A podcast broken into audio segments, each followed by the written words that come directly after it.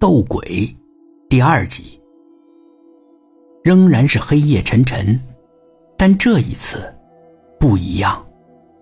离老远就能感觉到不太一样，连正在睡觉的儿子都突然睁开了眼睛。儿子侧耳听着，来了几个？就一个。就来了一个。儿子点点头。但这一个很不寻常。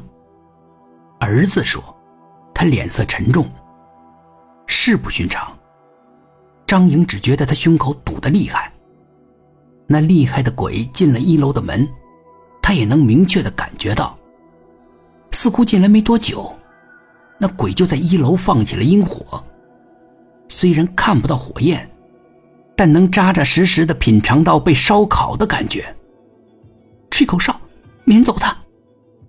张颖对儿子喊：“不吹口哨倒还好，一吹那阴火直奔他们而来。”张颖和儿子只得躲开了。他怎么不怕口哨啊？阴火把儿子的嘴都烧肿了，儿子说话都有点困难，但他还是回答了妈妈：“这，这家伙太厉害了，咱们干不过他，怎么办？怎么办呢？”张颖是完全没了主意，要不咱们逃离这儿吧？儿子向妈妈建议，张颖断然拒绝了儿子。这是咱们的家，咱们不能离开这里，说什么也不能离开。儿子没敢再说什么，张颖领着儿子东躲西藏的，最后他俩躲进了阳台的衣柜里。他们关上衣柜的门，但阴火还是追踪过来了。